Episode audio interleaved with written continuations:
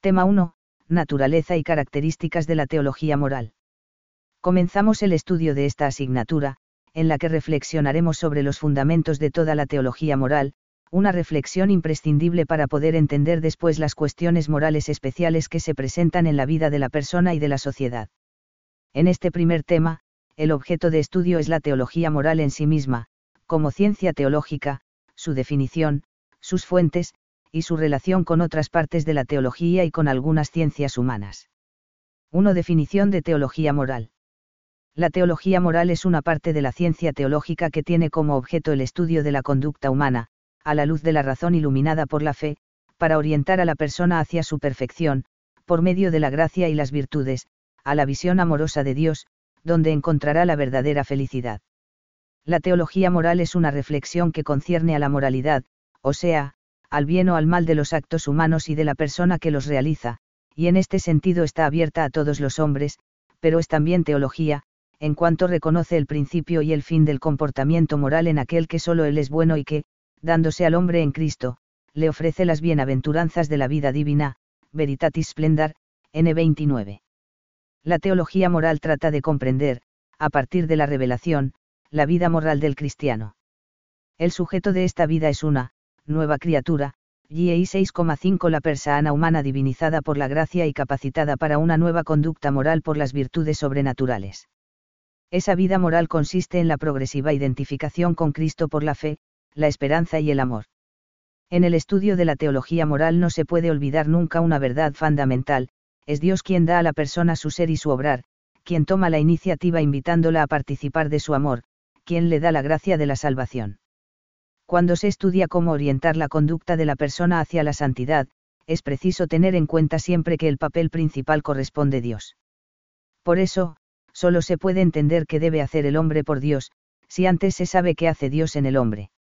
En consecuencia, el estudio teológico de la vida moral se enfoca desde la perspectiva de Dios, es el quien crea, redime y atrae al hombre. La acción de la persona aparece en segundo lugar, como respuesta a la invitación de Dios a colaborar con él en la obra de la salvación. Dos fuentes de la teología moral. Preguntar por las fuentes de la teología moral equivale a preguntar de dónde toma esta ciencia teológica las verdades morales en las que, después, trata de profundizar con la razón iluminada por la fe. Las fuentes de la teología moral son las mismas de toda la teología, la Sagrada Escritura, la tradición y el magisterio de la Iglesia, que constituyen una indisociable unidad en la transmisión de la revelación. Es evidente, dice el Concilio Vaticano II, que la Sagrada Tradición, la Sagrada Escritura y el magisterio de la Iglesia, según el designio sapientísimo de Dios, están unidos y entrelazados de tal forma que no tienen consistencia el uno sin los otros, y que juntos, cada uno a su modo, bajo la acción del Espíritu Santo, contribuyen eficazmente a la salvación de las almas, DV, N10. 2.1. La Sagrada Escritura. El estudio de la Sagrada Escritura ha de ser como el alma de la Sagrada Teología, DV, N24. Con su estilo propio, los libros sagrados transmiten, de manera más o menos directa y gradual, el sentido, el valor y los modos de vida coherentes con el designio salvador de Dios. La primera fuente de la teología moral es la Sagrada Escritura, comenzando por el Antiguo Testamento, en el que encontramos tesoros de la vida moral revelados por Dios, como el Decálogo. A continuación, el Nuevo Testamento, donde podemos conocer el mensaje moral de Jesucristo y las enseñanzas morales de los escritos de los apóstoles. El centro y culmen de la revelación y, por tanto, de la moral cristiana es la vida y enseñanzas de Jesucristo. Él es el modelo de vida acabado y perfecto para todos los hombres. La teología moral debe tener siempre presente a Cristo, el modelo con el que la persona debe identificarse, su misión es enseñarnos cómo se desarrolla la vida del cristiano, otro Cristo por la gracia, que debe ser otro Cristo por sus obras libres. La Sagrada Escritura no se limita a dar un criterio genérico sobre la imitación de Cristo. Contiene normas morales válidas para todos los tiempos, pero sobre todo enseña la verdad plena sobre el hombre y su conducta, sobre su destino eterno y las virtudes que debe practicar para alcanzarlo el contenido moral de la Sagrada Escritura exige ser interpretado siempre en su unidad con la tradición y bajo la guía del magisterio. El recurso exclusivo a la escritura sería un defecto metodológico que falsearía la doctrina de Cristo en materia moral. Por eso, es de capital importancia atenerse al principio de, mirar el contexto y unidad de toda la escritura para recabar con exactitud el sentido de los textos sagrados, teniendo en cuenta también la tradición viva de toda la Iglesia y la analogía de la fe, DV, N12. 2.2. La tradición. Los apóstoles transmitieron a sus sucesores, los obispos, y, a través de estos, a todas las generaciones, todo lo que recibieron de Cristo y aprendieron del Espíritu Santo. Se entiende por tradición apostólica la transmisión del mensaje de Cristo llevada a cabo por la predicación, el testimonio, las instituciones, el culto y los escritos inspirados.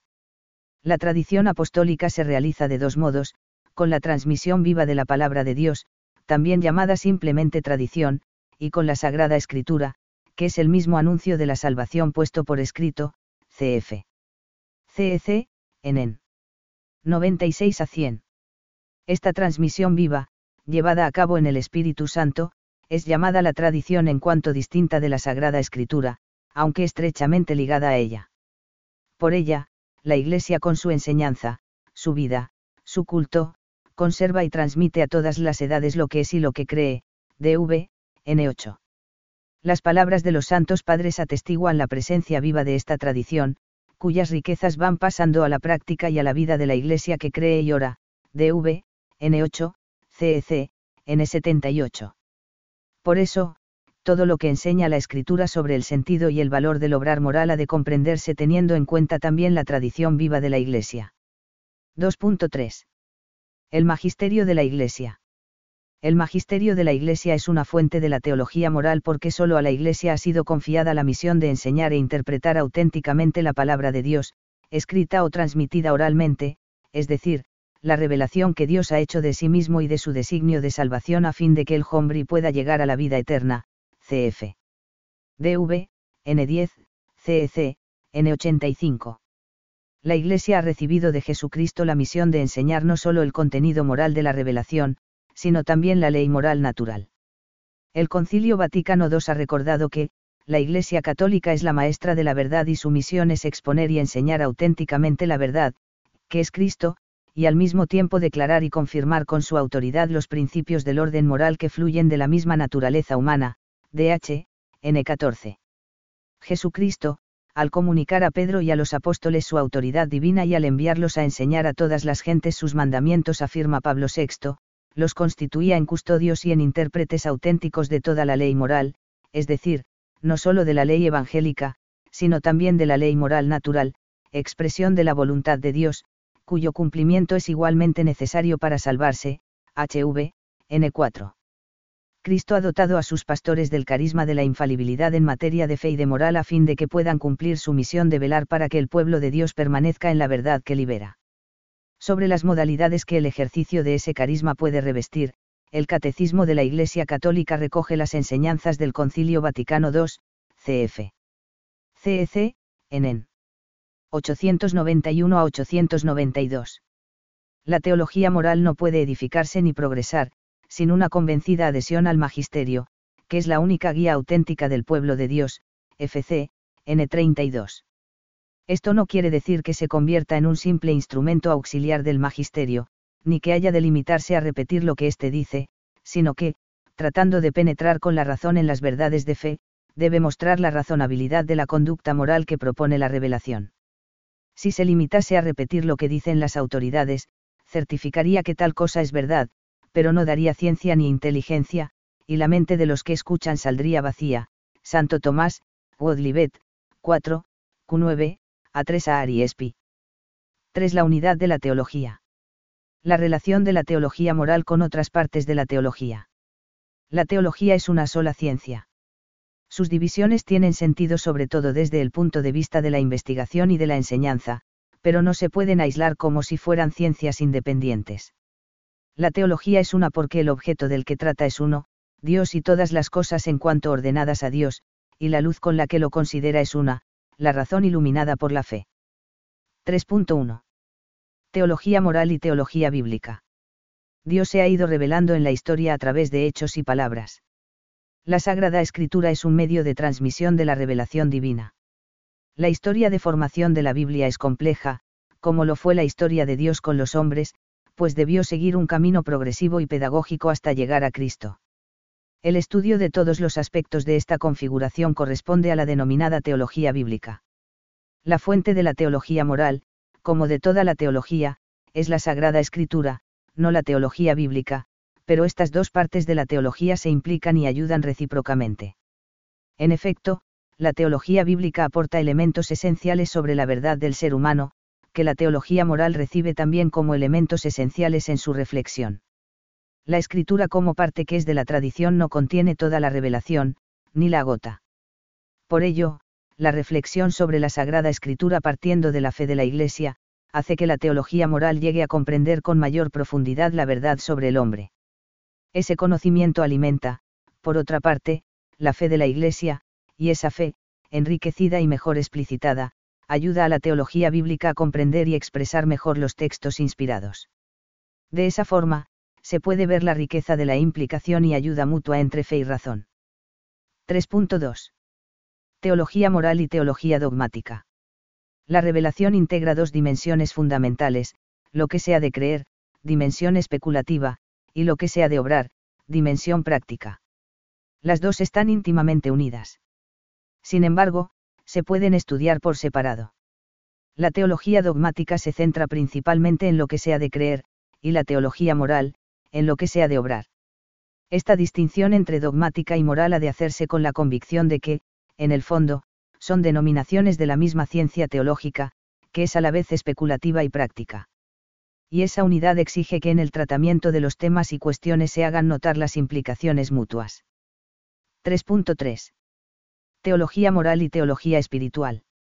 La unidad de la teología y la afirmación, hecha por el Vaticano II, de que la teología moral, ha de iluminar la excelencia de la vocación de los fieles en Cristo, OT, N16, hace que no se pueda sostener la independencia de la teología moral respecto a la teología espiritual, defendida por no pocos autores y corrientes antes del concilio. Según aquella manera de pensar, la teología moral se centraría casi exclusivamente en el estudio y explicación del cumplimiento de los mandamientos, la naturaleza y gravedad de los pecados, etc. La teología espiritual, en cambio, tendría por objeto los medios para llegar a la perfección o santidad. La historia ha demostrado sobradamente las consecuencias negativas de esta escisión entre ambas ramas del saber teológico. La teología espiritual suele ocuparse de estudiar el organismo de la vida espiritual y las leyes de su progreso en la persona unida a Dios por la gracia. Guarda, por tanto, íntima relación con la teología moral. Ambas disciplinas se refieren a aspectos o dimensiones de la misma vida moral cristiana, pretenden enseñar cómo debe vivir el cristiano para identificarse con Cristo y reflexionan sobre los medios y modos de responder a la llamada a la santidad. 3.4 teología moral y teología pastoral.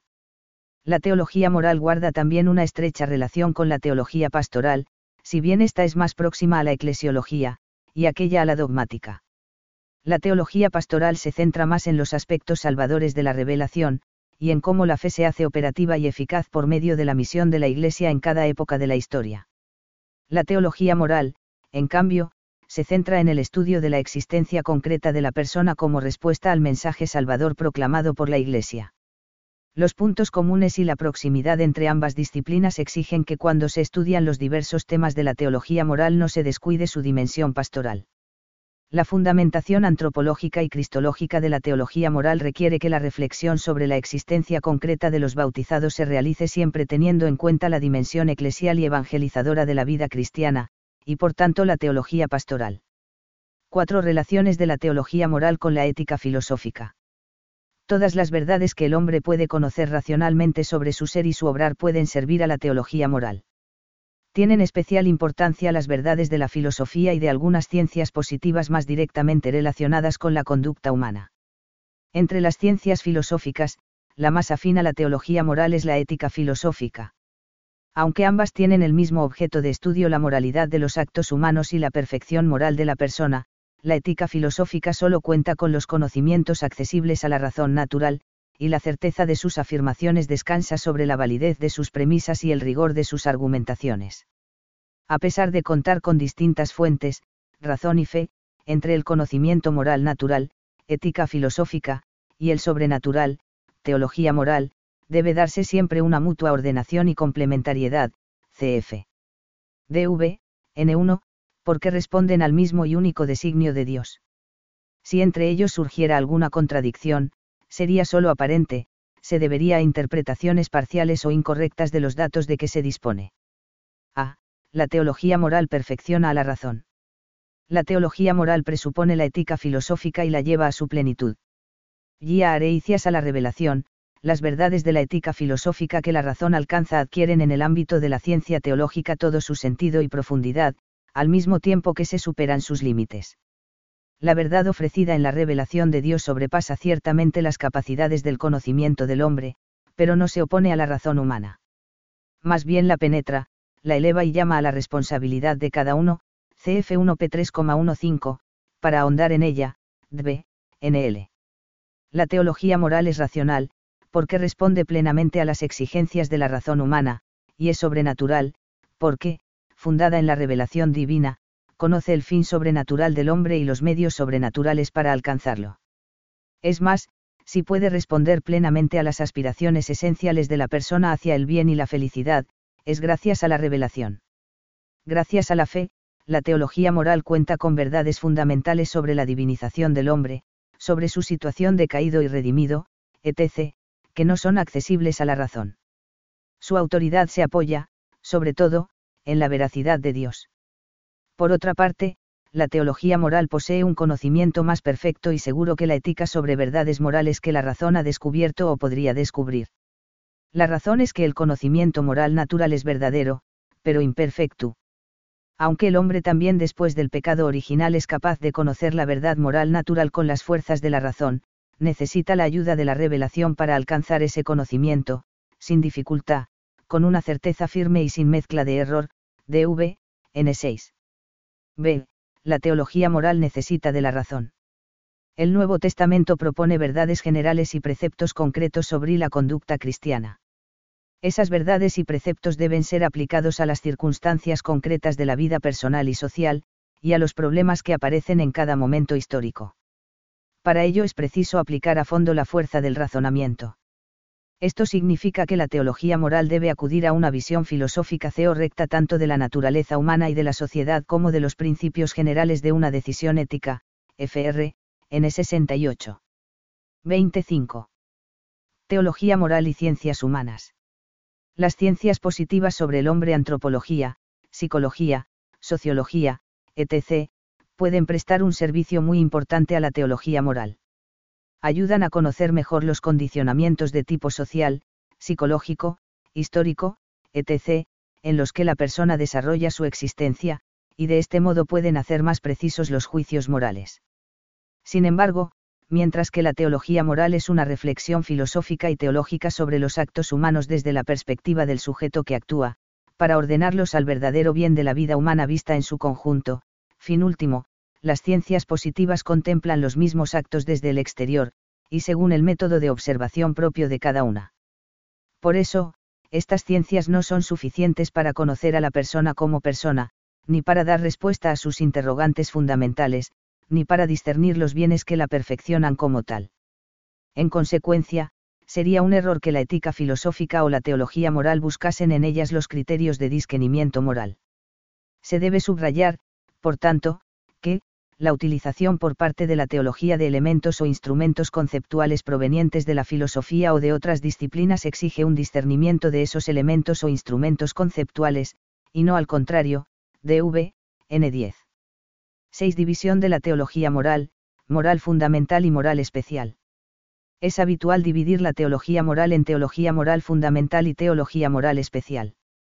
Esta división se corresponde con la consideración de los actos humanos propia de la teología moral como ciencia práctica, primero se estudia lo universal, es decir, la moralidad del obrar humano en sí mismo, teología moral fundamental, y después se estudia lo particular, la moralidad del obrar en sus determinaciones o ámbitos de realización concreta, teología moral especial. La teología moral fundamental, o moral general o de los principios, en la terminología de Santo Tomás, se ocupa de los fundamentos del ser y de la vida moral cristiana. Concretamente, estudia la relación de los actos libres del cristiano con la salvación o fin último del ser humano. En la teología moral especial, que trata de la moralidad de los actos humanos en su realización particular, se pueden distinguir varias partes, según el ámbito o aspecto predominante en las actividades realizadas. Forman parte de la moral especial los estudios sobre las virtudes humanas, las virtudes teologales, moral teologal, la moral matrimonial, la bioética, etc. Esta división no puede llevar a pensar que existen morales diferentes según las diversas actividades de la persona. La dimensión moral es una característica de todo el obrar humano, y en cada una de las acciones que realiza, la persona se hace buena o mala, y se relaciona bien o mal con Dios y con los demás.